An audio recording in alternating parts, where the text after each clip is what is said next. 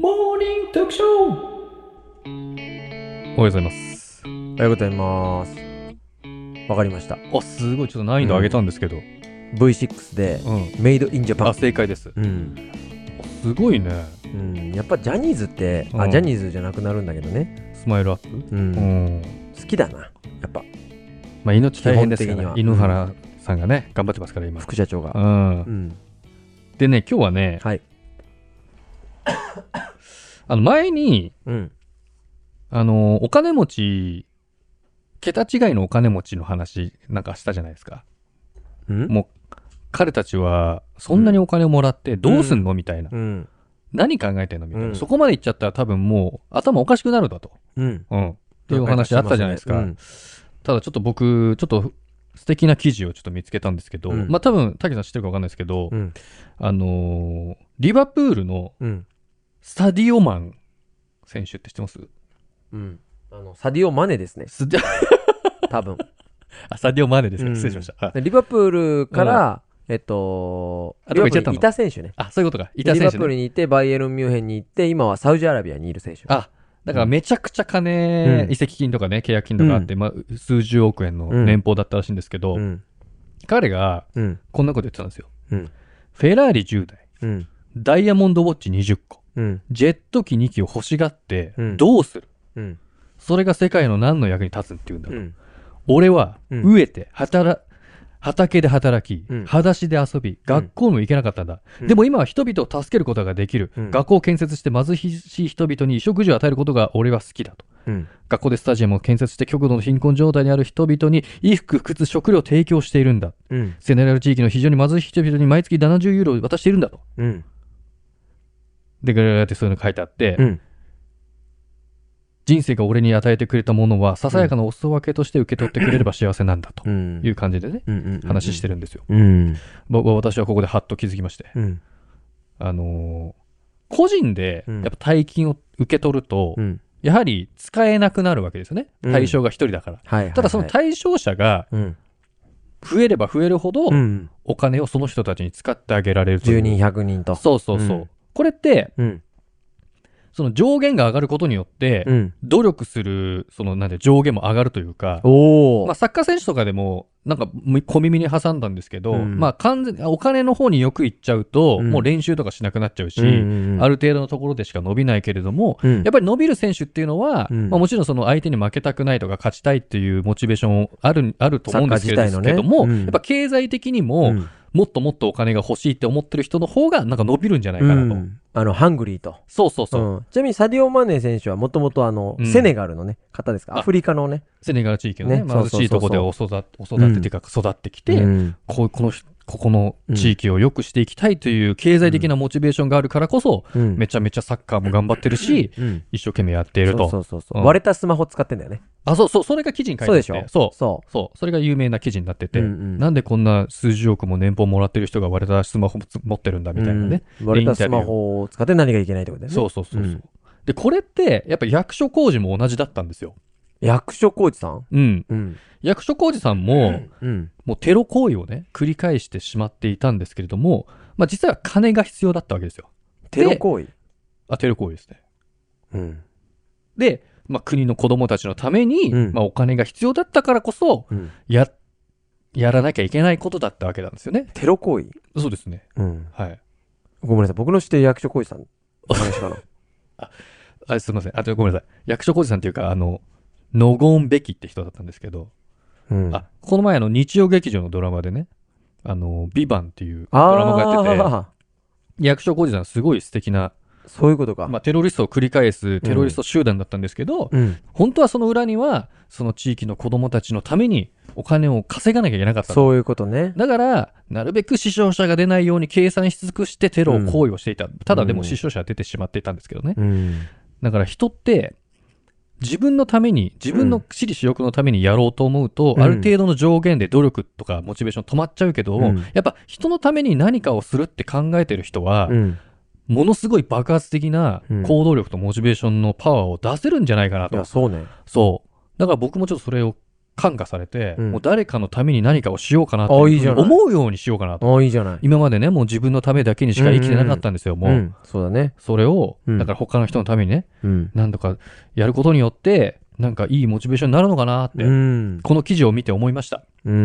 うんあの、前もさ、ちょっと話したけどさ、うんどっかのライン超えると、収入がどっかのライン超えると、一定のライン超えると不幸せになっちゃうよねっていう話したじゃん。